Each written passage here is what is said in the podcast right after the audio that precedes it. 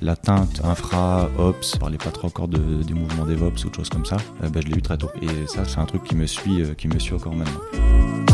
Y a la fameuse loi de Conway. hein. La manière dont on est euh, structuré, organisé, découpé, euh, va contraindre très directement l'architecture qu'on va prendre. Donc on va plutôt essayer de faire l'inverse. On va essayer de penser l'architecture, modularité qu'on veut techniquement, et du coup de mettre l'orga qui va en face. C'est des enseignements qu'on prend euh, plus ou moins tardivement, mais on fait pas de la tech pour la tech. C'était le cas un peu au début de ma carrière, hein. mais c'est vraiment pour répondre à quelque chose et qu'on se mette dans la logique de mesurer ce qu'on va gagner, quel impact on va avoir. Je suis Pierre L'Hôpitalier, cofondateur de Kaibi, société spécialisée dans le digital et le développement applicatif. Ces 15 dernières années, j'ai eu la chance de rencontrer de nombreux CTOs et talents du monde de l'IT qui le sont devenus. Aujourd'hui, je leur donne la parole et ils nous donnent leur vision.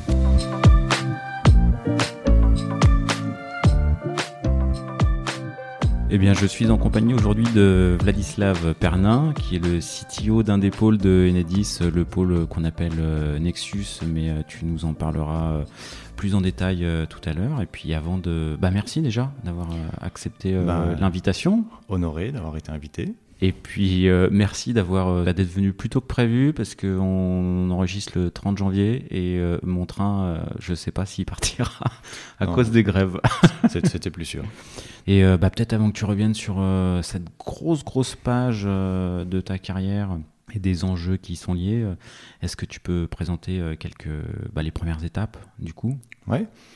Euh, donc je pense que j'ai eu un parcours pour le début assez, assez classique. J'ai commencé dans ce qu'on appelait une SS2L. Euh, c'est une société de service, mais spécialisée dans le logiciel libre à l'époque où euh, le logiciel libre c'était euh, quelque chose. Donc bon, pas mal de clients, puis j'ai fait les, je me suis fait les dents sur, sur des trucs qu'on n'a plus trop envie de faire maintenant, comme des portails Liferay, des Alfresco. C'était à l'époque où on connaissait le, nom des JSR Java par cœur pour les différentes versions de Portlet, de JCR ouais, ou, ou autres. C'était quoi JetSpeed y avait Bah, il y avait la, la JSR 168, je crois, puis 280, je sais plus combien, pour Portlet 2. D'accord. Enfin voilà, c'était des trucs, euh, des trucs de l'époque, mais assez formateurs au final. Puis assez rapidement dans cette boîte, euh, la, chance que j'ai eue, je pense, c'est que euh, il y avait la partie hébergement qui était faite euh, dans une filiale de la boîte. Euh, ce qui fait que la, la teinte euh, infra, ops, euh, on parlait pas trop encore de, des mouvements DevOps ou de choses comme ça, euh, bah, je l'ai eu très tôt. Et ça, c'est euh, c'est un truc qui me suit, euh, qui me suit encore maintenant. Et puis, Euh, très tôt, c'est quand du coup? Bah, c'était il y a 18 ans. Ah ouais, donc euh, effectivement, euh, la partie Ops, on n'en parlait pas comme ça, quoi, à l'époque. hein. Bah, en tout cas, peut-être dans, le, dans la tech aux États-Unis, mais c'était pas trop, trop arrivé encore chez nous. Et puis, euh, assez vite, j'ai fait pas mal de, de, trucs plus en lien avec de l'architecture, mais en restant quand même euh, voilà, les mains dans le cambouis, pas en mode, euh, pas en mode architecte tour d'ivoire, comme, on dit, comme on dit souvent. Puis chez, chez OpenWide, assez rapidement aussi, il y a une autre de mes passions qu'on retrouve, retrouve un peu en filigrane aussi pendant un temps. C'est tout ce qui touche à, à la perf, au test de perf, au monitoring, au troubleshooting, etc. Donc une, ouais, une partie assez, euh, assez formatrice, euh, avec beaucoup de projets au forfait aussi à l'époque. Hein. Travailler, travailler quasiment que comme ça. Donc très, très formateur. C'était super large, quoi. Ouais, ouais, ouais. Mais, Du ouais, troubleshooting, test de perf, euh, de, de, de l'Ops, de, de l'architecture, ouais. assez vite essayer d'avoir une culture euh, large. un peu large. Ouais. Ok, et alors, qu'est-ce qui fait que tu quittes OpenWide Donc euh, après, j'ai eu l'occasion, euh, en passant par euh, une ESN plus, plus classique, hein, Soprasteria, de travailler sur l'expérimentation Linky. Donc à l'époque, on en était à poser à peu près 300 000 compteurs sur Lyon pour avoir une région un petit peu dense en termes de, en termes de, de- compteurs et d'urbanisme, et puis Tours et la Touraine. Donc euh, j'ai participé à une des, premières étapes pour euh, avoir le, le SI de déploiement de ces, euh, qui permettait de déployer ce, matériel. Euh, du coup, ça m'a permis bah, de, voilà, de commencer à mettre quelques petits doigts chez Enedis dans cette organisation. C'était assez, assez rigolo, assez sympa. Ça, c'était l'expérimentation Linky. L'expérimentation, ouais. C'était, euh, on regarde si ça fonctionne, si ça marche. On regarde si ça fonctionne, si ça a une chance d'être euh, viable économiquement sur le long terme, euh, etc. D'accord. Donc les tout débuts. Ouais. Et le SI de déploiement, c'est quelle brique en fait? Enfin, j'imagine que c'est même même sur un POC comme ça et quand on déploie 300 000 300 000 compteurs, c'est plus un POC, quoi. C'est déjà quelque chose de. Non, c'est plus un POC. Mais après, si, on part de, la main, il y avait à l'époque euh, des PDA pour euh, aller poser, programmer euh, les, compteurs réellement pour des techniciens de pose. Ouais. D'autres types d'outils de, de, mobilité pour aller poser ce qu'on appelle des concentrateurs. Ce sont des boîtiers intermédiaires qui sont dans les, dans les quartiers, dans les postes HTABT qui font l'intermédiaire en CPL. C'est un CPL bien spécifique, hein, industriel. CPL, c'est courant porteur, en, ligne, comme pour les Freebox hein, euh, à l'époque, mais euh, enfin, il n'y a pas si longtemps, mais un peu différent. Et puis euh, ensuite, c'est bah, 2G, 3G, et puis maintenant LTEM ou 5G, jusqu'au SI, avec des réseaux telco privés, publics, mais sur des APN privés. Ça va être très sécurisé. Et puis ensuite, effectivement, on tombe sur des SI bah, ça reste du back-end, entre guillemets, un petit peu classique, du SI de gestion un peu classique, mais oui, on n'est plus, euh, on plus trop sur le POC. D'accord, donc c'est déjà pas mal, de, pas mal de briques logicielles euh, qui permettent de tout déployer. Quoi. Après, euh, voilà, des briques logicielles aussi de, de, de l'époque. Hein, c'était, je sais même plus quand est-ce que c'était, du coup, ça devait être 2007, un truc comme ça. pas mal de serveurs d'app, voilà, des, des, des, gros machins à manœuvrer, mais dont on, à l'époque, on, on était content avant de prendre la, majorité qu'on peut euh, connaître maintenant, ou en tout cas essayer d'avoir. Et euh, à l'époque, tu avais quel rôle sur, ce, sur cette phase de, projet? À l'époque, j'étais euh, j'étais un G senior, on va dire. Ok, plutôt côté dev, plutôt côté déploiement bah, Dev, mais avec la sensibilité infra dès le début. Ok, ce POC-là, tu le... Bah, les 300 000 compteurs se... sont installés et tu t'en vas Ouais, j'ai l'occasion de, de, travailler avec, euh, avec Zenica. Euh, je surveillais les blogs euh, tech de, de ces boîtes-là. Hein. Il y en a d'autres comme Xebia, Ipon à l'époque. Et bah, dès qu'ils ont sorti l'article de blog en disant on s'installe à Lyon, ils avaient mon CV dans la, dans la demi-heure. Et puis ça s'est fait, ça s'est fait assez vite. Donc j'étais le deuxième sur l'agence de, de, Lyon. Il y avait déjà une agence à, à Paris, de je sais plus trop quelle taille, mais pas très grande. Donc étais euh, vraiment en veille sur. Euh, oui, oui. Ouais, c'est. bah, ça, ça, faisait partie des, des trucs, euh, des, des, des, flux RSS à l'époque qu'on centralisait sur Google Reader. donc, ouais. Ok, avais su... ouais, tu suivais les, bah, les boîtes qui ont, cette image Kali, Kali et Tech, exactement, dans notre écosystème. Ouais, ouais. Et j'ai eu l'occasion de rencontrer des, des pointures ouais, assez impressionnantes là-bas. Donc là, tu étais. Euh, bon, ils s'installent, 20 minutes plus tard, ils ont le CV, et donc tu es le troisième, quatrième arrivé là-bas? Le deuxième à Lyon, ouais. Deuxième à Lyon hmm. Ok. ouais. Donc j'ai euh, pu participer un peu à, à, une moindre mesure, hein, mais, euh, parce que je ne suis, pas, je suis pas commercial, je suis plutôt tech, mais au développement de l'agence. J'ai commencé à travailler à l'époque chez, chez Boiron là-bas. En tant, que, en tant que Zenica, donc en prestation toujours. D'ailleurs, c'est là que j'avais rencontré Agnès Crépet, que j'ai reçu sur ce podcast. Euh, sur d'autres horizons maintenant, mais c'est voilà, quelqu'un qui a, bien, qui a bien rayonné et puis fait euh, voilà, accompagner le monde de la tech. Euh, mais... du, coup, je suis une petite aparté, parce qu'effectivement, sur Lyon, elle est, elle est pas mal impliquée sur conférence, conférence Mixit. Et puis Head of IT chez, chez Fairphone. Exactement. pour ceux qui veulent en savoir plus. Exactement. Puis la Numé les Duchesses aussi, enfin pas mal de, Exactement, pas, mal de, pas mal de choses. Donc chez, euh, chez Boiron, on était sur du dev euh, back-end, assez, euh, pour ma partie assez, assez classique, mais ce qui était appréciable là-bas, j'ai trouvé, c'était vraiment l'efficience qu'on avait. on travaillait en mode agile, je crois que c'était un peu les, les débuts, en tout cas en France, de pu faire de cycle en V, travailler de manière bien propre.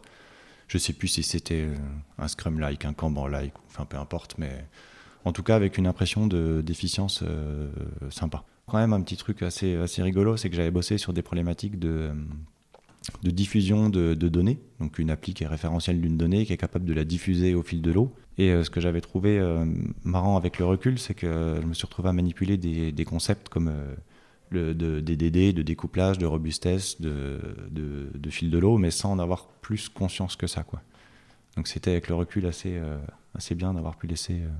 Tu, tu veux dire que tu faisais du, du DDD sans le savoir? Ben euh, ouais, la notion de bounding context, par exemple, euh, que j'ai découvert après, que ça s'appelait comme ça, euh, sans, voilà, sans trop. Enfin, le DDD, c'est beaucoup plus large que ça. hein. Mais Ouais. Voilà, sur cette, sur cette partie-là, pour transporter des, des agrégats de données, c'était rigolo.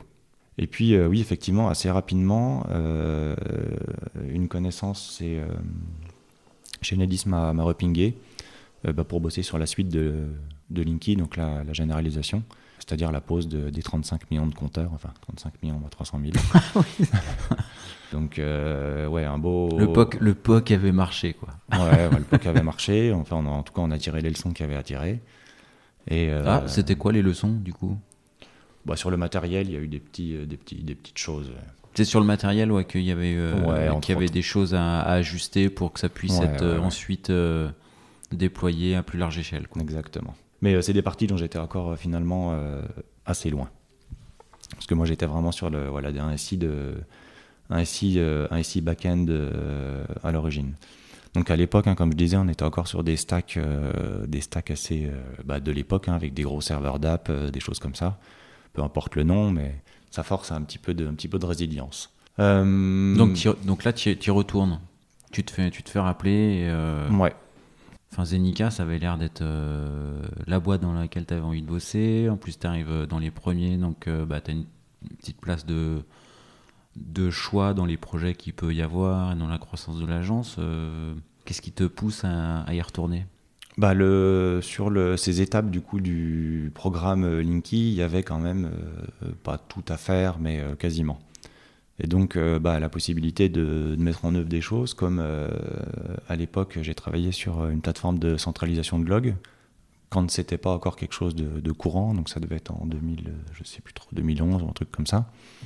Donc avec les stacks, euh, les stacks classiques, hein, élastiques, euh, du, Logstash et des choses comme ça. Et puis c'est des choses que j'ai pu partager ben, dans des meet-up euh, à Lyon, un peu plus euh, après à l'Elasticon à Paris. C'est une conf que la boîte Elasticsearch, euh, Elasticsearch pardon, organisait. D'ailleurs, bon, bon coup de flip parce que c'est la première fois que je devais parler devant 400 personnes. Donc, euh, voilà. Alors, du coup bah, ça s'est bien passé parce que voilà, j'ai bien bossé, mais euh, voilà, quand on regarde la vidéo, on trouve toujours que c'est euh, très largement perfectible. mais non, ça s'est ça s'est bien passé. Mais euh, voilà, l'occasion de pouvoir euh, monter quelque chose qui servait vraiment, euh, avec toujours bah, cette teinte infra, donc cette envie d'être éclairé, de, euh, savoir ce qui se passe en prod, etc. On parlait pas encore d'observabilité à l'époque. hein. Déjà remonter les logs, être capable de les analyser et les structurer, c'était bien. Et ça, c'est des choses que j'ai pu faire également. À l'époque, il n'y avait pas trop de plateformes d'intégration continue ou des choses comme ça, la partie CI. Donc, c'est des choses qu'on a pu mettre en œuvre. Euh, ça restait, des, ça restait des, des petites stacks, mais à l'époque, qui n'existait pas trop, la DSI, qui n'avait pas, pas trop cette, cette culture. Quoi. Donc là, c'est euh, ouais, ce qui te motive, c'est il y, a- il y a quasiment un aspect encore feuille blanche, beaucoup de choses à faire, Ouais. un énorme programme, un énorme projet, et puis euh, ce- cette teinte euh, infra, euh, log, monitoring, euh, déploiement, euh, Ouais, qui m'a souvent conduit. ouais. sur laquelle tu, tu pouvais avoir de l'impact. Et alors, du, du coup, juste pour que tu donnes un ordre d'idée, plateforme de centralisation des logs, on est sur quelle volumétrie, quelle... C'est, Bah, à l'époque- monstre à, l'époque et puis maintenant ça doit être monstrueux en fait. À l'époque, euh, c'était rigolo. euh, J'y repense parce que je faisais les, les tests de perf en, en soufflant 500, 500 logs à la seconde dans, le, dans les tuyaux. Maintenant, on est plus à 50 000 ou 60 000 euh, par seconde. Donc c'est oui, c'est plus trop les mêmes échelles. Après, ça reste, ça reste des petits chiffres euh, en rapport à ce que les grands de la tech, euh, qui soient euh, dans la vallée aux États-Unis ou, ou en Europe, font. Ça reste des petits chiffres. Mais euh, ouais, c'était euh, c'était sympa. Bon, ça commence à être des, des bons... Bah, alors après, euh, est-ce que c'est utile de tout loguer? Est-ce qu'il y a un moment donné, euh, Alors, euh, loguer pour loguer, ça fait, ça fait du bruit quoi. Bah, c'est toujours une question intéressante. Euh, moi, entre guillemets, je préfère loguer un petit peu plus que, que pas assez, mais c'est surtout que maintenant, en fait, on va essayer de pivoter un peu différemment, puis de travailler. Vous connaissez, il y a le triptyque log, métrique, trace. On va essayer de travailler beaucoup plus et de mettre le barycentre sur des traces, avec un max de métadonnées euh, métiers et techniques, sans tout préagréger sous forme de métrique. Ce qui fait qu'on sera capable de poser des questions à la stack de monitoring dont on n'a pas encore la réponse, mais surtout qui ne sont pas déjà préagrégées temporellement ou par data center ou par nom de service de la stack. différence métrique et traces du coup? Une métrique, elle est, euh, elle est préagrégée. Par exemple, c'est, je sais pas, le, le temps de réponse, euh, le 99e percentile du temps de réponse d'un, de tel ou tel service sur les 5 dernières minutes. D'accord. Donc on a, euh, ben voilà, je sais pas, une moyenne qui veut rien dire, mais des percentiles et, des choses comme ça. Ok. Donc l'idée, c'est vraiment de s'améliorer là-dessus et du coup de loguer beaucoup moins et de faire beaucoup moins de métriques. Il y a des, des gens qui communiquent beaucoup mieux que moi là-dessus. Hein. Par exemple, c'est Charity Majors sur, sur Twitter. Je vais pas essayer de, de, de, parler de son, de son handle parce qu'il est imprononçable. Mais euh, voilà, c'est ce vers quoi on va se diriger. Donc ça, effectivement, c'est des choses qui qu'il faut qu'il faut adapter. Ok, donc bon, petit challenge, la plateforme de log, la centralisation des logs et euh, bon la, ouais, la, CI après c'était pas pas un truc dingue. Là où on a fait quelque chose d'intéressant, c'est que donc il faut pas rire, hein, mais voilà à l'époque Désolé. Euh, à l'époque, euh, l'install d'une des applis, euh, donc c'était vraiment un monde, un autre monde. Hein. c'était des PTI, comme on appelait ça, des procédures techniques d'installation avec trois digits. Bon, 400 pages. Autant dire qu'il n'y a aucune chance que ça soit installé correctement avec de l'humain, enfin voilà, un grand n'importe quoi. Donc à l'époque, on a monté avec, avec un collègue une, une stack de, de, déploiement, donc la partie déploiement du, après, après l'intègre continue. Euh, là où c'est voilà où c'était rigolo, c'est qu'il y avait quand même une grosse base qui est grosse base pardon qui écrite en Bash. Euh, mais c'est à l'époque où euh, Chef, Puppet, Ansible, Capistrano, Salt ou je sais plus comment elles s'appelaient les autres naissaient à peine. Donc on a essayé de répondre à voilà à un besoin de s'industrialiser, de ce qui paraît une évidence maintenant hein, dans, le, dans les écosystèmes. Ah bah aujourd'hui, c'est effectivement. mais... Tout doit être installé en un clic automatiquement, sans action manuelle, etc. Euh, ce qu'on a réussi à faire sur une partie de la stack, mais voilà, avec un outillage, un outillage de l'époque. Euh, voilà, quand même des. Il y avait eu du gain, de l'impact, quoi. C'était tout maison, du coup Vous n'avez pas utilisé. Euh... Ouais, ouais. ouais. Non, non, c'est, euh, les, les, les, stacks de l'époque étaient, étaient pas, pas trop existantes, quoi. Et c'est sur euh, proposition de ta part ou c'était euh, une volonté de. Ah ouais, ben, euh, un, collègue et moi. Ah bah là, ouais, pour le coup, tu mets de l'impact tout de suite, quoi. Bah ouais.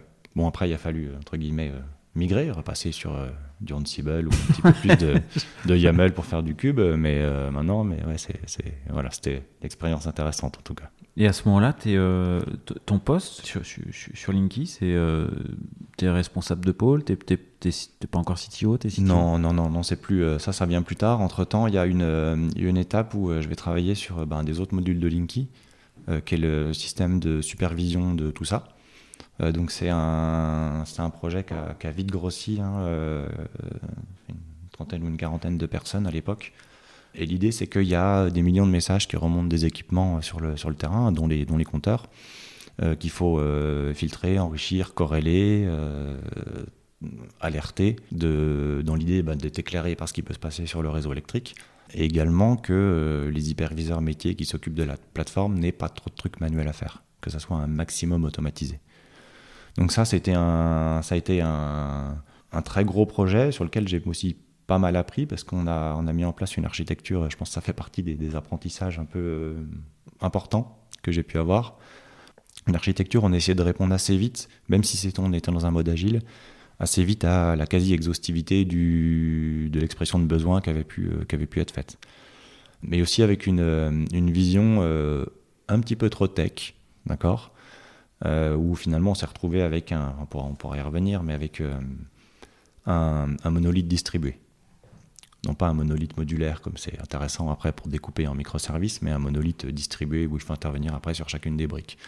Donc c'était très résistant, très, très scalable, très résilient, etc. Mais, mais euh, un, peu, un peu compliqué. C'est aussi d'ailleurs un projet où euh, on avait besoin de, bah, de, commencer à traiter pas mal de, pas mal de données, donc sans dire que c'est du, du, très gros big data. Donc j'ai introduit, mis en place euh, complètement Hadoop un certain nombre de composants de, Hadoop, parce qu'Hadoop c'est tout un écosystème. Hein. Mais il y a entre autres le file system distribué HDFS, euh, les name nodes qui vont avec, mais aussi une, une base de la famille Colonnet qui s'appelle HBase, qui nous a permis de déverrouiller un certain nombre de cas d'usage de manière voilà, très confortable.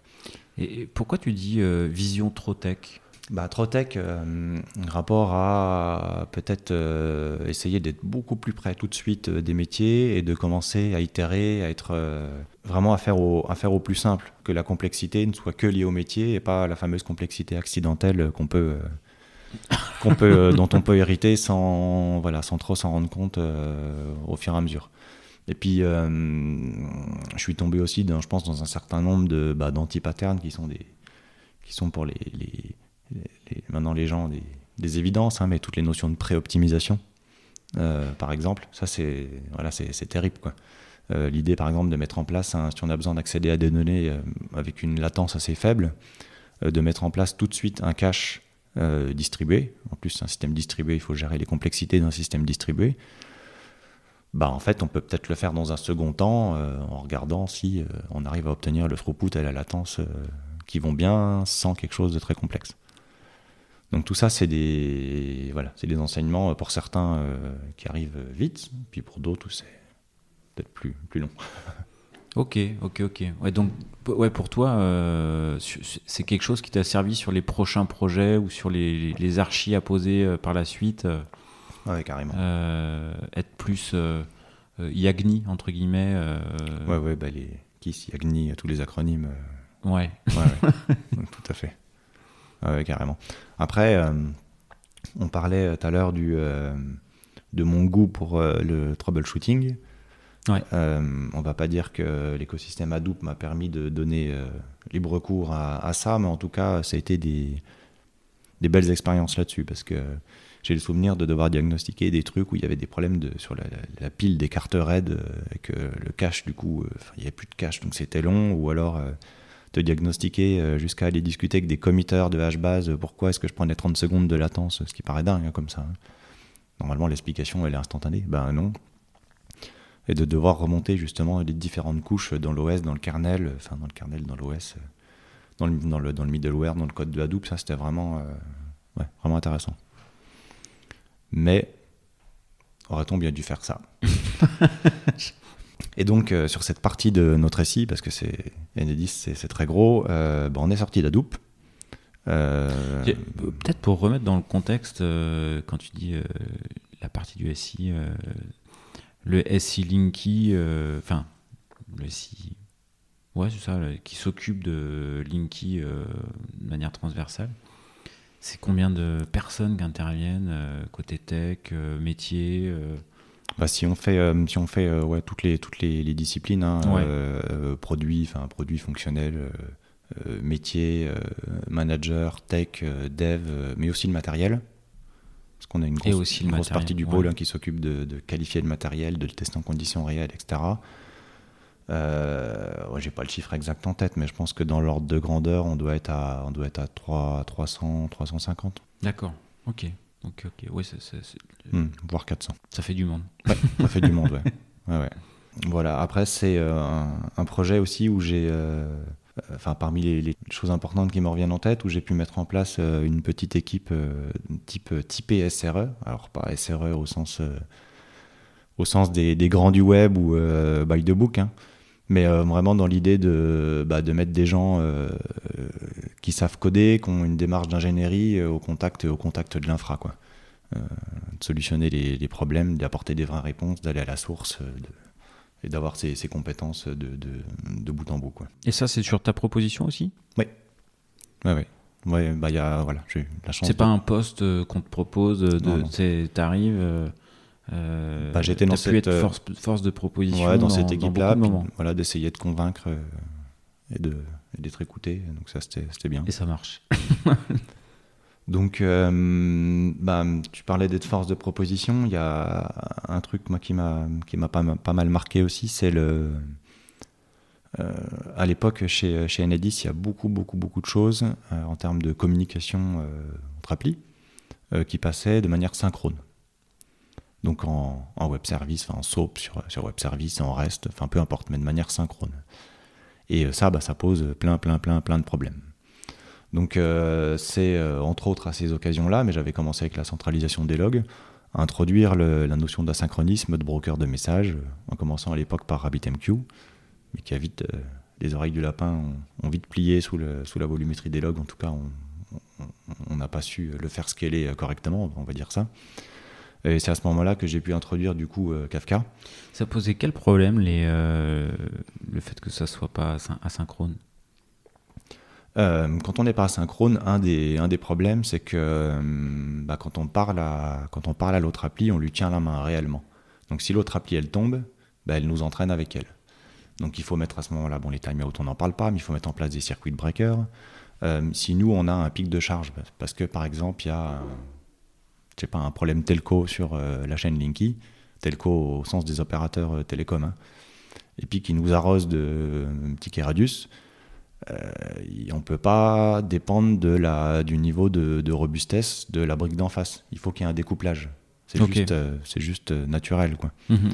Donc c'est pour ça que finalement inverser le sens des flux et travailler en asynchronisme, entre autres avec des brokers de messages, ça, ça a beaucoup aidé. Donc là j'ai dû, bah, j'ai dû commencer par convaincre mon projet, puis un petit peu autour de moi, puis mon pôle, et puis la DSI, bah, entre autres en, écrivant des documents, en montrant ce qu'on allait gagner, ce qu'on allait euh, perdre aussi, parce que c'est un petit peu plus de complexité. Hein. Un call reste euh, sur, sur TLS, c'est extrêmement simple, euh, mais même s'il faut l'accompagner de plein de choses, quand on met en place un broker de messages au milieu, ben, ça apporte de la complexité. Donc trouver le... Voilà. Donc, essayer milieu, de convaincre les gens, de faire beaucoup de lobbying, de, de voilà, de com. Donc là, c'était pas... C'est là où on commence à toucher à des trucs où finalement, c'est pas que de la tech. Et voilà, c'est... Et donc, du coup, tu, tu mets en place des brokers de messages et de la synchronisme. Ouais, donc j'ai commencé à l'époque avec les, les, premières versions de, de Kafka, quand il n'y avait même pas encore la réplication. Et puis, on a pu, bah, c'était un bon choix, même si ça a un petit peu de complexité, on a pu suivre le, le, le flow. Et il y a des collègues ensuite qui m'ont, euh, donc entre-temps, j'étais devenu, euh, j'étais devenu euh, CTO du pôle.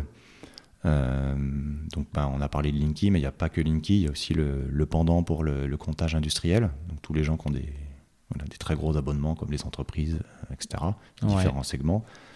Avec des projets aussi sur le pan euh, qui ont des activités typées IoT, euh, ou des choses qui vont toucher à bah, tout au logiciel qu'on commence à mettre dans les postes sources, dans les transformateurs, dans des machins sur des poteaux. je simplifie, mais ça. Et aussi un gros pan data analyse, data science.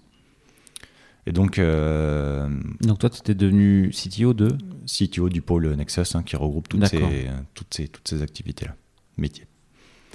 Et euh, du coup, entre-temps, euh, des collègues qui m'ont proposé de, bah, qu'on mette en, place une, une offre autour de Kafka. Alors, pour ceux qui, écoutent, il faut savoir qu'on est on-premise et, entre guillemets, condamné à rester on-premise pour une bonne partie des choses. Euh, il y a pas mal de projets dans ceux que j'ai cités maintenant qui sont sur le cloud où il n'y a pas de problème. On pourrait y revenir un peu après. Euh, mais pour des choses comme, euh, comme Linky, c'est on-premise, on est système d'importance essentiel. Et du coup, il y a des contraintes de l'ANSI qui font que voilà, c'est des très grosses contraintes de sécurité qui ne peuvent pas être sur, sur un cloud public. Pour, ceux qui ne connaissent pas, l'ANSI, c'est Classique. Euh, L'ANSI, c'est, euh, alors il ne faudrait pas que je me trompe dans l'acronyme, c'est euh, l'Agence nationale de, je vais dire une bêtise, de suivi des systèmes d'information. Et du coup, es, EDF doit suivre leurs préco, Enedis Ouais, Enedis doit suivre les préco. Il y a des sortes de, de validation du fait qu'on ait atteint tel niveau, de pas rentrer trop dans les acronymes, mais qu'on a atteint tel niveau de sécurité. Et voilà.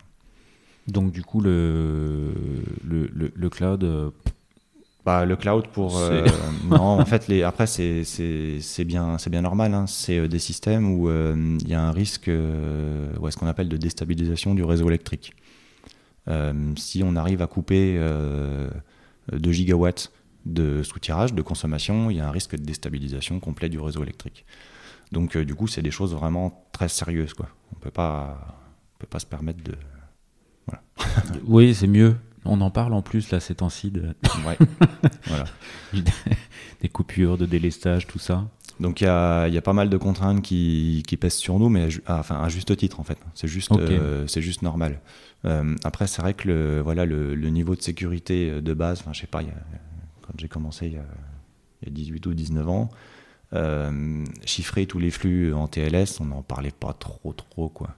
C'était pas. Enfin, toutes ces notions de chiffrement, de surface d'attaque minimale, etc. Puis les 50 autres qui, l'accompagnent, on n'en parlait pas vraiment. Bah maintenant, c'est devenu juste classique. Le, moindre, le, moindre, le moindre flux, il est chiffré. Enfin, c'est un exemple parmi d'autres. Hein. Je, reviens juste sur un truc. Euh, il y a deux minutes, tu dis. Euh, et entre-temps, j'étais euh, devenu CTO du pôle. Hmm.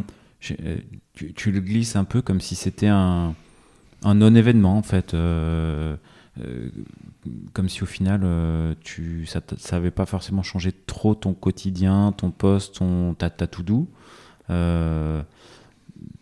Bah euh, c'est quoi C'est de l'humilité euh, C'est effectivement que ça t'a pas changé le quotidien euh, Qu'est-ce que comment, ça, comment ça s'est passé? Ça a beaucoup changé, mais comme je dis souvent, il n'y avait pas encore trop cette cette culture tech interne forte.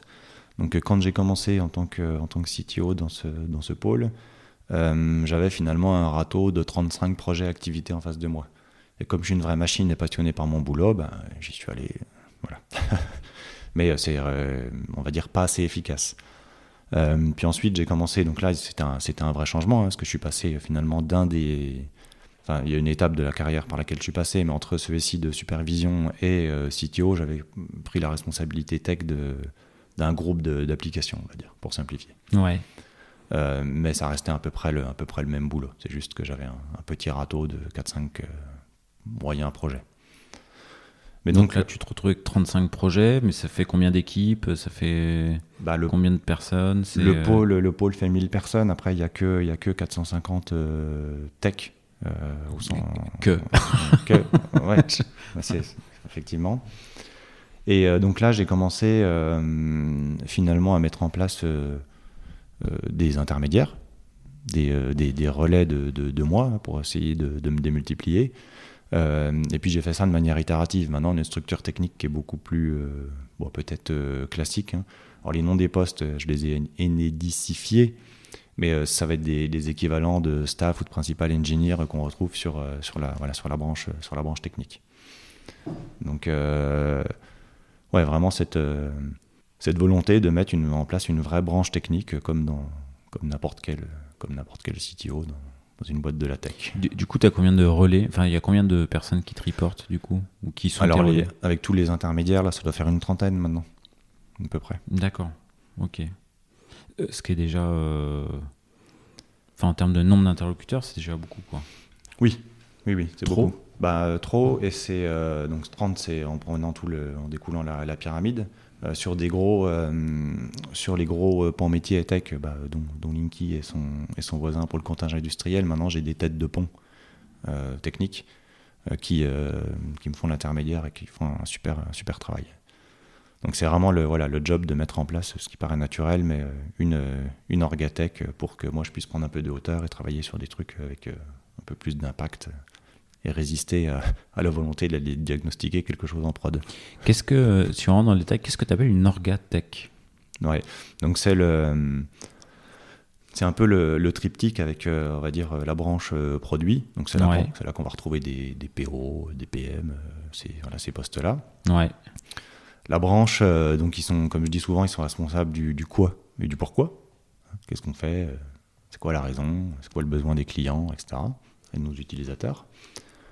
Au milieu, on va retrouver euh, la branche managériale, donc c'est bah, tous ceux qui sont responsables des gens, hein, l'aspect RH du terme, mais aussi qui sont responsables du delivery, en chef d'orchestre avec euh, la branche tech.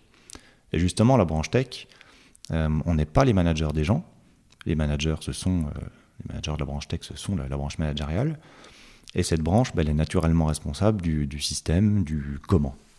D'accord? Donc les, les, décisions sur qu'est-ce qu'on fait, comment, comment on y répond, euh, avec quels, outils, c'est euh, cette branche qui l'apprend.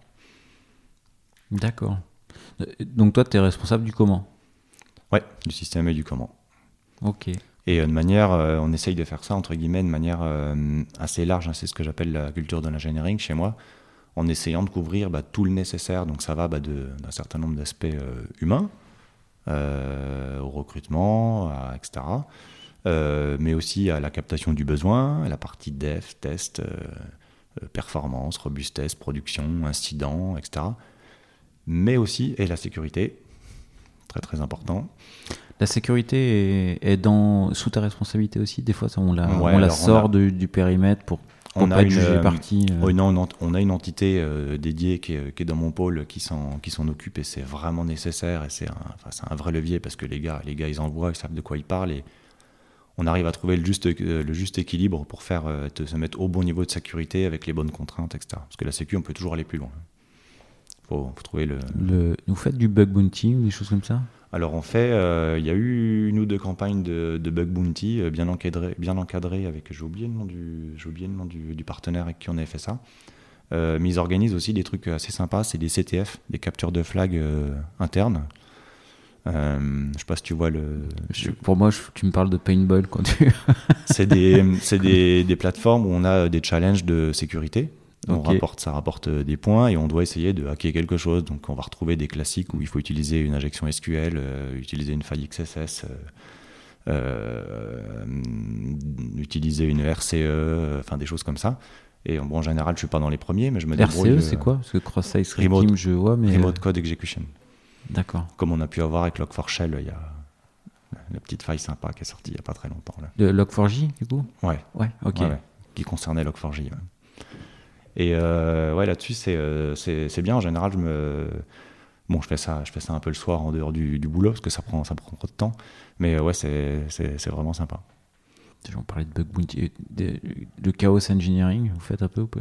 Ouais, alors euh, pas, euh, pas euh, by the book euh, comme euh, a pu le faire euh, Netflix qui ont popularisé la, la démarche.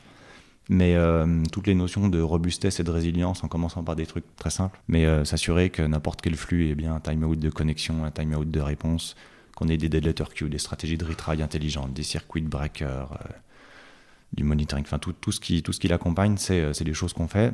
Euh, et puis on est vraiment incité à le faire parce que, bah, entre autres, sur un certain nombre de systèmes, si le système marche pas, si on n'arrive pas à parler au compteur correctement, à les relever avec le bon taux, à passer des ordres dessus, euh, on est soumis à des amendes, des amendes à, hauteur de, de millions d'euros.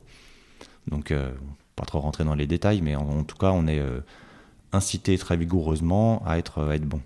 Donc c'est- pas euh, c'est pas le c'est pas une boîte de voilà d'e-commerce qui va perdre des millions si elle est pas bon le jour du, du Black Friday, mais c'est d'autres euh, C'est d'autres millions, mais ils sont là, quoi. c'est- d'autres trucs, ouais.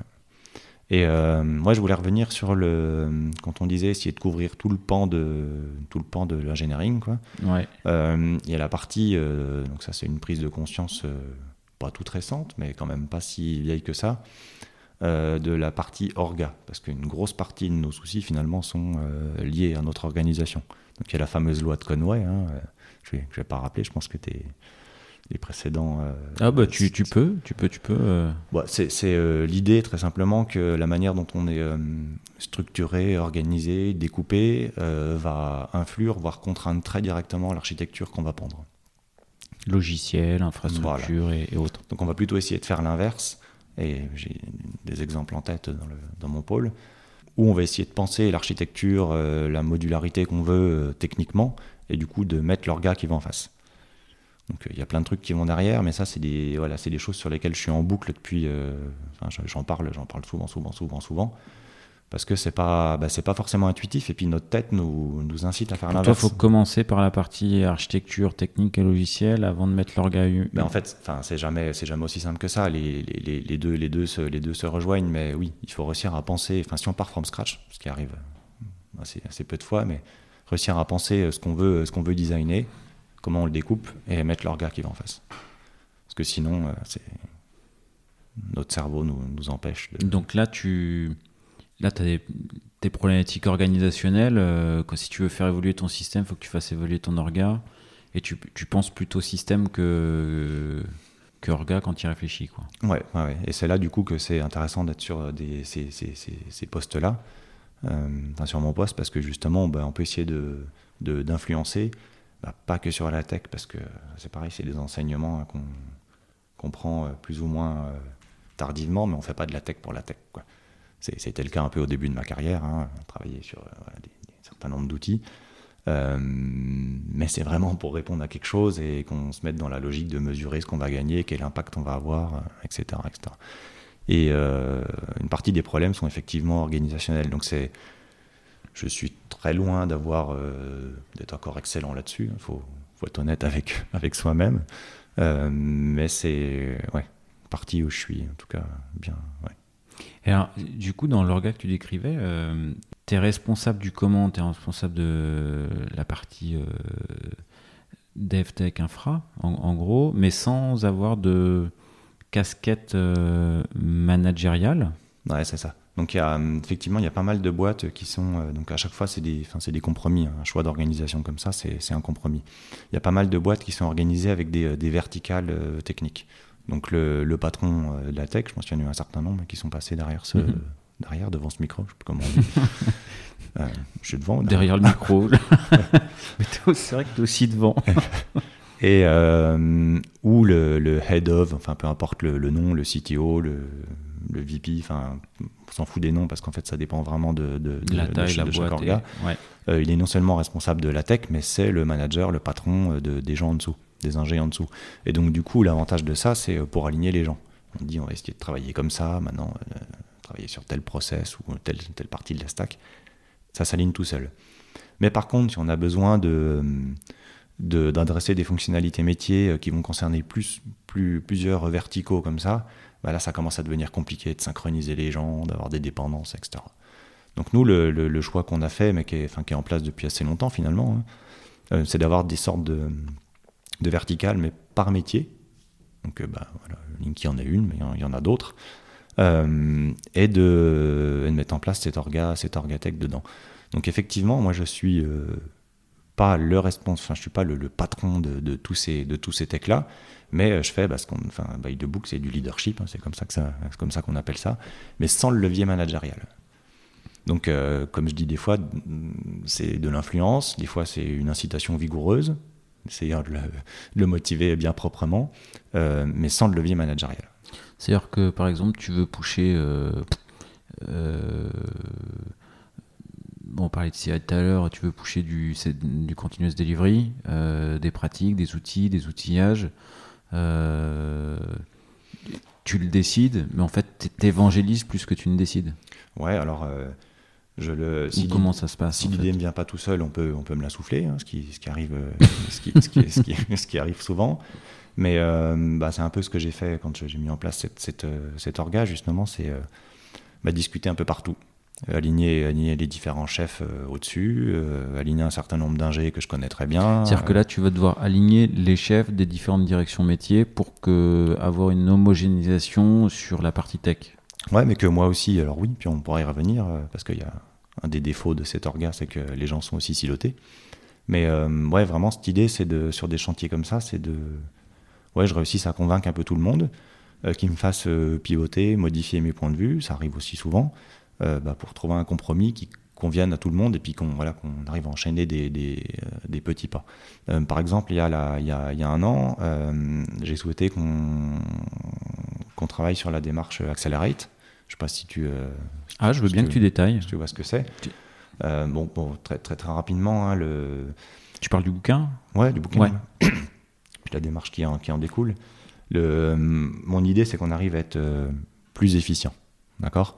Donc il y a un gros pan euh, Ops, DevOps euh, sous, le, sous, la, sous la démarche, mais pas que. C'est aussi une notion de satisfaction au boulot, etc. Enfin, c'est assez, assez, vaste. Effectivement, il y a les quatre fameuses métriques, hein, la fréquence de déploiement, le taux de panne, le lead time, etc. etc. Euh, qu'on va, euh, bah, qui nous donne une sorte de, voilà, de mesure, de, de, tableau de bord, de diagnostic. Puis après, on va essayer de travailler sur, il y a 24 pratiques dessous euh, différentes, il faut les prioriser, hein, pour bah, justement être meilleur. Parce qu'on a, il y a des endroits où on n'est pas, trop mauvais, puis d'autres où on déploie pas encore. Enfin, moi, je veux qu'on soit capable de déployer, ce qui est une, évidence hein, maintenant dans le, monde de la tech, hein, mais à la demande, n'importe quand en prod, la branche, peu importe le nom qu'elle a, la branche est stable, quoi, sur Git. Euh, et donc si on arrive à faire ça, en fait, c'est toute la boîte, c'est le système nerveux de la boîte qui, fonctionne bien. Donc pour faire ça, bah, j'en ai un peu discuté autour de moi, aligné le chef de pôle, euh, échangé avec un certain nombre de gens. J'ai trouvé des relais euh, qui ont mangé la démarche et puis qui l'ont amplifié très, très largement. puis c'est comme ça qu'on essaye voilà, de faire avancer ces, ces choses-là. Ouais. Ok, et tu disais, on peut me souffler des choses. C'est-à-dire que t'es patron de la, partie euh, tech, du coup? Euh, il y a des chantiers, euh, enfin voilà, tu as, les chantiers, les perceptions, les visions que tu as. comment tu organises le, le bottom-up? Est-ce que tu l'organises? Est-ce que comment tu fais pour être à l'écoute J'ai des classiques one-one avec, avec les, les ingés dans le, sur, cette branche, sur cette branche tech. Euh, et puis, bah, du coup, vu que ça fait quand même un moment que je suis dans la, je suis dans la boîte, le, réseau au sens noble du terme, pas au sens euh, politique sale, euh, bah, fonctionne bien aussi parce que du coup, j'ai pas mal de liens directs. Mais je trouve que ça reste encore assez lointain. Et cette année, d'ailleurs, je vais essayer de, m'immerger un peu plus par, par, par demi-journée dans les, dans les projets. Parce que même s'il y a cette branche tech qui fonctionne pas mal, au final, on se retrouve quand même assez assez loin avec une organisation de cette taille-là euh, pour identifier euh, des endroits où on doit euh, appuyer, mieux comprendre les points de douleur de certaines équipes, comprendre leurs forces, etc. Donc c'est cette idée de, voilà, de rester quand même plus au, contact. Ok. Et ouais. Tu as, en tête justement des, des chantiers que tu as lancés, fait diffuser, qui ont été justement peut-être remonter du terrain? Bah, le premier qui me le premier qui me vient c'est euh, c'est le tout début mais euh, c'est euh, s'améliorer sur euh, ça rejoint un peu les notions de silotage sur toutes nos, nos capacités de CI/CD vu que les projets dans cette organisation sont un peu un peu silotés bah, et puis que certaines entités dans l'entreprise dans a a pas encore le, niveau qui va bien, c'est en train de changer, mais pour obtenir, euh, enfin, en mode plateforme team avec euh, des CI qu'on peut provisionner euh, à la volée, sur étagère, avec des pipelines, des templates de pipeline tout prêts, etc. Vu qu'il n'y a pas encore cette maturité qui est en train de venir, bah, il y a un certain nombre de projets qui, naturellement, y ont répondu d'elles-mêmes. Et donc, ça n'a pas de sens, à fait d'avoir de la duplication comme ça dans chaque entité technique. Euh, et puis ça n'a pas de sens de ne pas avoir une, une CI qui, scale, qui ne scale pas pardon, avec des files d'attente de jobs pas possibles. ça rejoint, euh, comme dans Accelerate, hein, cette idée d'être capable de valider euh, ces, commits à, chaque instant. Donc ça, c'est des, des, choses, ouais, en, se faisant nourrir par, par, par, les équipes en direct, on, prend, on en prend conscience. Quoi. Et le, le, point important, là, je voulais j'avais dit une orgue de ce type a, des défauts, c'est que justement les, les techs sont un peu sont un peu silotés par entité. Euh, c'est que du coup, il faut mettre en place des communautés. Alors, on peut appeler ça des guildes, des communautés, euh, etc. Mais euh, c'est un. Enfin, l'idée, c'est que les gens partagent, arrivent à relever un peu le, la tête du le nez du, guidon, partagent entre eux, puissent s'entraider et puis aussi bah, s'aligner techniquement sur telle ou telle pratique. J'en sais rien. Moi sur une partie front, par exemple, est-ce qu'on fait du React ou du Vue ou, autre chose, et puis dans quel cas, mais voilà, on décide. Et euh, ça, c'est un truc que j'essaye vraiment de, mettre en place, mais qui est vraiment difficile. Euh, les gens sont pris dans l'opérationnel dur de leur projet, euh, donc ça va beaucoup reposer sur des, animateurs qui sont passionnés du sujet, qui ont envie de partager, de, bah ouais, vraiment de, diffuser ces connaissances. Mais euh, ouais, cette notion de communauté, elle est, euh, elle est vraiment, vraiment importante et pas évident à mettre en œuvre pour que ça tienne dans la, pour que ça tienne dans la durée. Tu as réussi à. Bah, il y en a certaines qui sont là historiquement et qui vivotent, puis d'autres là qui. Enfin, c'est un de mes chantiers du moment euh, qui, qui, renaissent et qui, qui commencent à, à, bien tourner. Ouais. Et alors, ouais, quelles actions, quelles. ouais, tu proposes, tu as mis en place pour, bah, pour dynamiser? Bah, déjà, il faut trouver un ou une animatrice ou un, binôme qui est, euh, qui, est, qui est, moteur, qui a du temps dédié pour s'en occuper, avec l'aval managérial, sur du temps Enedis. C'est pas entre midi et deux, ou c'est pas le soir ou le week-end, vraiment, euh, ça fait partie de l'activité, c'est vraiment important.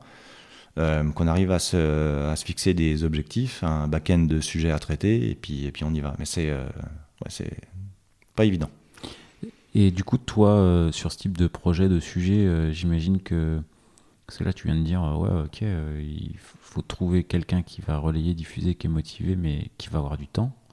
faut le vendre, ça. Euh, tiens, il est bon, mais il va plus être à 100%, il va être à 80%. Bah c'est encore, des, c'est encore des endroits où je suis, j'ai probablement pas assez de, ouais, d'impact pour convaincre effectivement que c'est important. Mais on a des. euh, Parce que c'est le ROI que tu n'arrives pas, parce que du coup, il Ouais. y a cette notion de Ouais, quand vous aurez vos guildes et vos communautés, vous le retrouvez sur euh, la stabilité des équipes, euh, sur euh, la progression des équipes, sur. euh, Exactement, et c'est euh, c'est pas un ROI qui est mesurable en euros directement, il, il est là, mais il est indirect. Donc il faut réussir à le, à le porter, mais il y a, ça me fait penser à une initiative que j'ai que j'ai lancée justement dans l'idée de, de se désiloter, pas en lien avec les communautés, mais qu'il y ait euh, un ou deux ingés en l'occurrence, qui puissent travailler bah, sur la partie CI/CD, donc dans des projets, enfin dans deux projets, mais très rapidement avec la capacité d'aller impacter euh, les projets autour, voir euh, le domaine et puis ensuite mon pôle complet. Pour, bah, pour justement faire profiter tout le monde d'un certain niveau de maturité qu'aurait pu atteindre et puis diminuer la charge cognitive de- des autres projets parce qu'ils auront plus ça à penser, il y aura une plateforme qui sera en mode self-service, etc. Donc ça c'est quelque chose qui, est, reste, pas évident parce que dans nos têtes, euh, comme je disais, ça peut être vite siloté par équipe avec euh, ces objectifs, pardon, ces contraintes, euh, puis de se dire que oui, ben, l'organisation, avec le sponsoring du patron, va permettre à ce qu'on aille impacter ses petits voisins, les aider. Donc je suis, un peu là-dessus aussi. Et du, coup, tu disais, voilà, c'est un de mes chantiers, dynamiser les aspects guild, communauté et autres. C'est quoi les, tes, euh, tes, autres chantiers du moment ou tes chantiers vision? Bah, il y a une, euh, il y a une partie sur euh, sur euh, sur Accelerate, hein, comme je Ouais. comme je disais, qui reste un, un- un truc en tâche de fond. Et puis, euh, bah, j'essaye de maintenant de prendre un petit peu de prendre un petit peu de, de hauteur justement pour travailler sur des trucs avec un peu plus d'impact.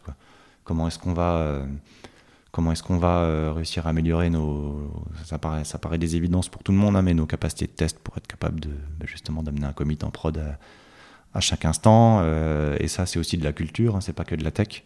Donc euh, vraiment essayer de, convaincre, de mettre en place les, que les gens aient les, bons réflexes. Et puis il y a bah, vraiment, je disais, ces aspects, ces aspects organisationnels. Euh, Il y a un bouquin comme ça que j'avais que j'avais bien aimé, euh, qui s'appelle Team Topologies Ouais.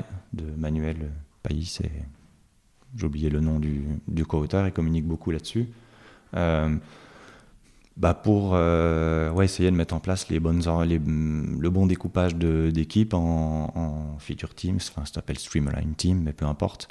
Euh, des équipes euh, qui offrent des services, que ce soit un cloud privé, parce qu'on est aussi là-dedans sur euh, la partie, la partie Linky, c'est un, un petit cloud privé d'un- bon niveau, mais un petit euh, sur des parties de monitoring, que ça puisse être sur étagère, ce qu'on appelle des plateformes team vraiment.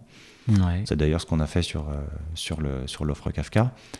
Et puis d'avoir, ça c'est un, chose, une- un truc que j'ai pas forcément fait, mais quand je m'écoute euh, quand je m'écoute parler, on a l'impression que j'ai lu un livre puis que je vais faire exactement ce qu'il y a dans le livre. C'est pas le c'est pas l'idée, hein, c'est vraiment de s'inspirer, de discuter, etc.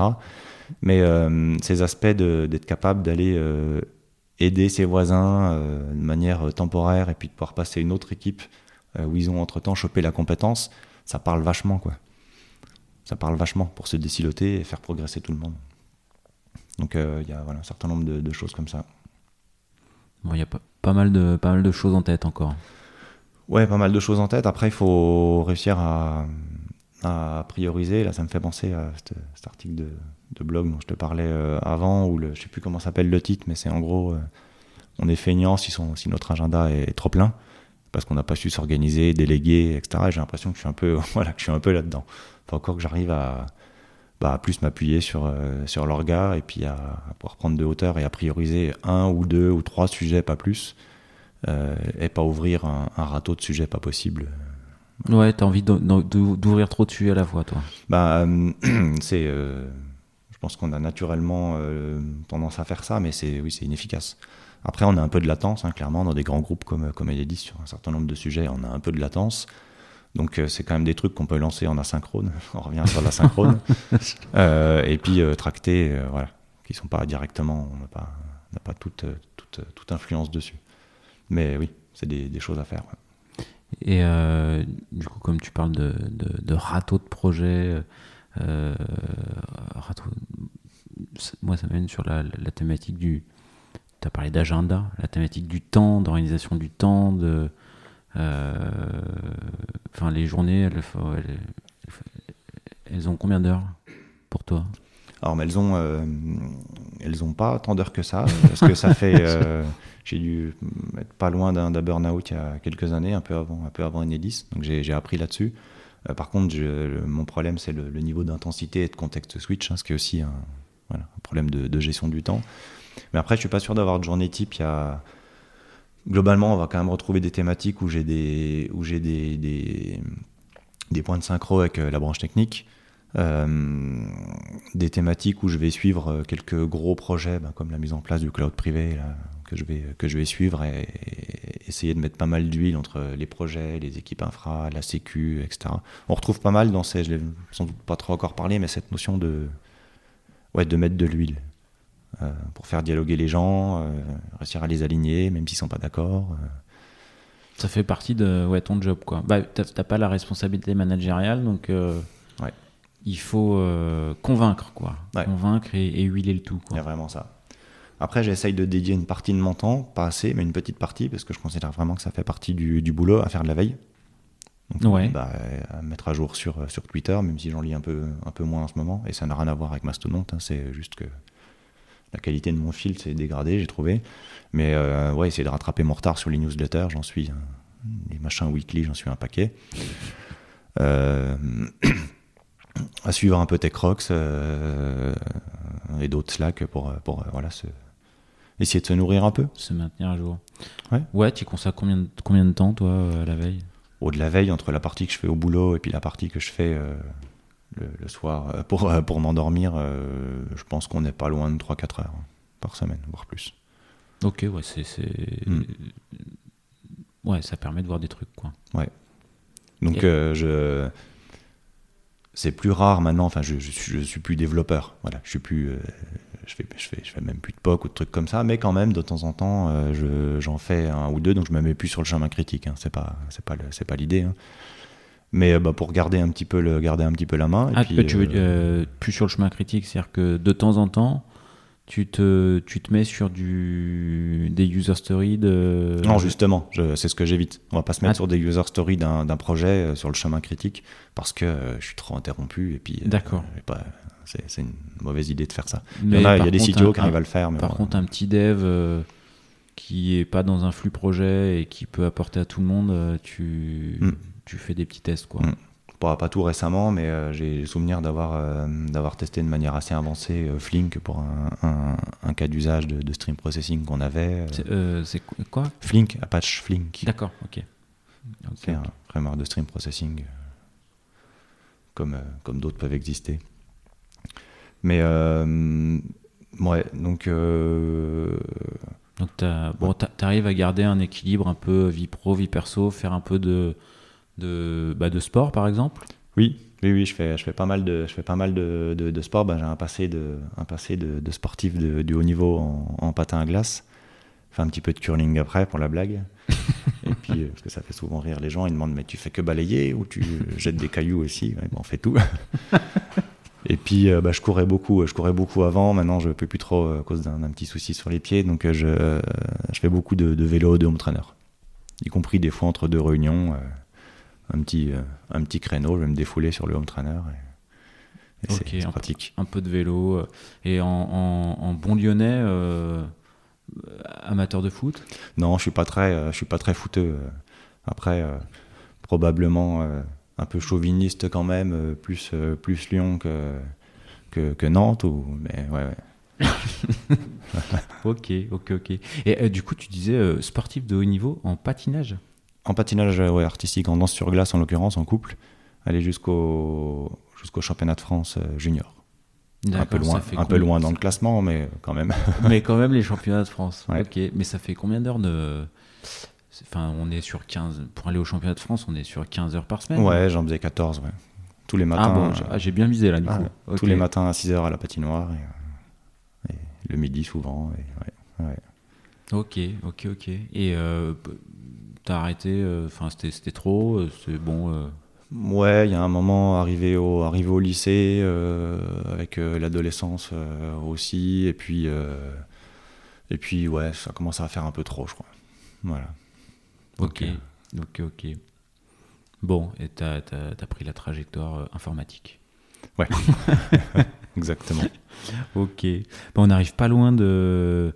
de... Bon, on a balayé pas mal de, pas mal de sujets euh, de ton côté. Euh, J'arrive vers, vers- vers les petites euh, questions finales. Sauf si tu as quelque chose que tu, tu voudrais. Non, pas spécifiquement. Il y a encore plein de trucs en tête, mais euh, faut, faut tenir le timing. Bon, eh ben écoute, euh, je passe aux petites questions finales. Est-ce que euh, tu as un, une phrase, un proverbe, euh, euh, des expressions que, Alors, tu apprécies particulièrement C'est pas forcément un proverbe, mais euh, c'est un, truc euh, que j'utilise depuis longtemps quand euh, on me pose une question et que je ne sais pas trop. Je dis 12, sans préciser l'unité ou etc. Et en fait, depuis le, C'est minimaliste comme expression. Donc c'est pas pas 42, c'est 12. Et euh, de, de- depuis le temps, c'est assez assez rigolo, mais c'est aussi dans l'idée de voilà pas trop pas trop se prendre au, sérieux euh, au boulot. Euh, les gars qui, enfin les équipes qui commencent à me connaître maintenant, euh, quand encore ce week-end, je leur disais vous avez mis combien de temps pour faire la migration, etc. T'inquiète, c'est un multiple de 12. Enfin on va on va y arriver. Donc c'est non, c'est rigolo. Ok. bon, alors ceux qui te connaissent comprennent, mais ceux qui te connaissent pas encore euh, sont surpris par la première Exactement. Ouais. Ok. Euh, avant de te poser la question sur le surnom, je vais revenir sur un truc parce que je t'ai posé la. euh, je te demandais, ouais, les journées, elles prennent du temps. euh, Enfin, c'est quoi tes journées Il y a beaucoup d'heures et tout. Et tu m'as dit, non, mais ce qui est important, c'est l'intensité. Comment tu. Ça se travaille Enfin, tu as travaillé l'intensité que tu mets dans le, dans, non, je, sais pas si c'est parce que je suis passionné ou parce qu'il y a mon syndrome de l'imposteur ou le perfectionnisme ou je sais quoi qui pousse, qui, qui- je sais pas quoi qui pousse derrière, mais euh, il y a cette volonté d'avoir le CPU qui tourne à 100% en permanence. Donc s'il y a, euh, bah, à l'époque c'est plus le cas, mais s'il y a un build qui tourne sur la CI, ben hop, je passe à autre chose. Et euh, du coup le, le job il reste quand même pas mal context switch, quoi, vu, le, vu, la largeur du, du, du pôle. Donc c'est euh, ouais, c'est plus là-dessus en fait, de se maintenir à, de se maintenir à 100% et c'est fatigant, mais bon, faut croire que j'aime ça. ouais. Et tu me dis, là je rebondis, euh, syndrome de l'imposteur, c'est quelque chose qui revient euh, dans, dans quelques, euh, dans certains podcasts. C'est quelque chose à quel tu es sujet C'est un moteur? Oui, oui, oui, oui, j'y suis carrément sujet et c'est un moteur, ouais. Ouais, indéniablement. Ça se, tu, tu le travailles du coup Enfin, parce que du coup c'est un, c'est un stress? Ouais, c'est un stress, c'est pas, un- c'est pas un gros, c'est pas un gros, enfin, je sais pas. Il y, avait eu un moment un, un blog qui essayait de, de le mesurer euh, il y, a, il y a un ou deux ans. Un blog? Ouais, ouais, un article Ah ouais? de blog avec un outil, euh, c'était- c'était c'était- c'était rigolo. Euh, je suis pas à fond, mais oui, c'est un moteur et non, je suis pas sûr que je le travaille autant, mais ouais, c'est l'envie de, parce que je considère que je suis loin d'être, vraiment loin d'être euh, au niveau auquel je voudrais être. Donc c'est c'est un moteur. Ok. Est-ce que le fait de. Je t'ai fait la remarque tout à l'heure, je te disais, mais tiens, c'est marrant, tu me glisses comme ça, euh, un peu sous une frite. Euh, Bon, entre-temps, je passais CTO. euh, tu vois, je t'ai demandé humilité. euh, en fait, il y a un petit côté. euh, Bah, effectivement. J'en fais pas des caisses. Enfin voilà, je, je Ouais, fais il y, a- max, quoi. il y a un truc comme ça et c'est probablement un- quand même un petit défaut à ces postes-là parce qu'il y a une grosse partie qui est de la com, hein, être capable de porter les sujets tech au bon niveau avec la bonne abstraction dans les codires, etc. Mais euh, ouais, je me disais jusqu'à il y a quelques temps euh, que si on entendait parler de moi, c'était plutôt mauvais signe. Qu'il y avait eu un incident de prod, qu'on a, je, je sais pas. Mal fait le post-mortem après, j'en sais rien. Mais euh, non, c'est probablement un défaut. Il faut juste se mettre, au, voilà, se mettre au bon niveau. Mais ouais, j'essaye de rester assez, assez humble. Comme, comme je disais il y a quelques temps, dans une de mes équipes, on avait mis en, on avait mis en mascotte le, tu sais, le, le, le chien qui a une cravate sur un clavier là, qui dit euh, I've no idea what I'm doing. Euh, c'est rigolo. ouais. Ok. Euh, bon, bah, j'en viens à cette question. Alors, est-ce que tu as un surnom? Ouais, alors je suis pas sûr que ça soit un surnom, c'est peut-être quasiment un, diminutif. C'est euh, Vlad, juste les, les quatre premières lettres du, du nom, parce que le, le fin du prénom, parce que le prénom est trop lent. Euh, C'est euh, d'ailleurs assez souvent rigolo la DSI. a des gens que j'ai pour la première fois en réunion au téléphone, enfin peu importe sur Teams, qui me connaissent pas et puis qui me disent salut Vlad. Mais c'est, ouais, y a pas de souci. Ok. oui, c'est pas évident à prononcer, euh, Vladislav. hein. Ouais, c'est pour ça Vlad. ça. Vlad, c'est Je connais toutes les déclinaisons euh, c'est- c'est bien. possibles. Ok. Est-ce que ah tiens, est-ce que tu aurais un Toi, tu devrais euh, trouver un titre à cet épisode? Tu l'appellerais comment? C'est une bonne question. Euh, je sais pas. Difficile comme ça. Trouver un titre qui essaye de, ouais, de résumer mon, mon petit parcours, euh, je sais pas. Ok. Bah, tu- je te propose un truc. Ouais Euh, moi, ce qui me. Là, dans l'épisode, j'ai vraiment eu l'impression que tu. Tu vois, veille technique, toujours. euh, Enfin, beaucoup. Pousser beaucoup de sujets euh, techniques, euh, infra, euh, cloud, SRE, CI, CD, tester des, des sujets. Moi, je, je- sens que c'est quelque chose qui est très présent en toi et que tu pousses beaucoup. J'aurais vu un titre du genre. un truc euh, CTO mais avec le T au carré ou quelque chose comme ça. Ouais, c'est rigolo, mais aussi avec, comme je te disais, cette, cette maturité probablement un petit peu trop tardive, qu'on ne fait pas de la tech pour de la tech. Ah, c'est exactement les, euh, dans les apprentissages que tu disais. Ouais, euh, Avec, le, avec le bon équilibre, euh, ouais, peut-être. En tout cas, j'essaye de garder cette, euh, non, pas, enfin, non seulement cette légitimité, mais cette, ouais, cette culture techno bien large. Quoi. Ok. Ok, ok. T-shape au carré. Et est-ce qu'il y a une question que je t'aurais pas posée que tu aimerais que je te pose? Comme ça, il y aurait trop rien qui me, qui me reviendrait. euh, euh, non, je vois pas. non. On a bien balayé On a bien balayé, probablement pas tout, euh, pas tout dit, mais on ben, un bon tour d'horizon. Eh ben écoute, je te remercie. euh, Bah, c'est moi. Je te remercie d'avoir participé. Et bah, plein, de, plein de chouettes projets et plein de chantiers à venir. Donc, je te souhaite plein de bonnes choses pour, pour la suite de, de, des pages à écrire chez Enedis. Bah, merci bien. À très bientôt. Mm, Au revoir à tous.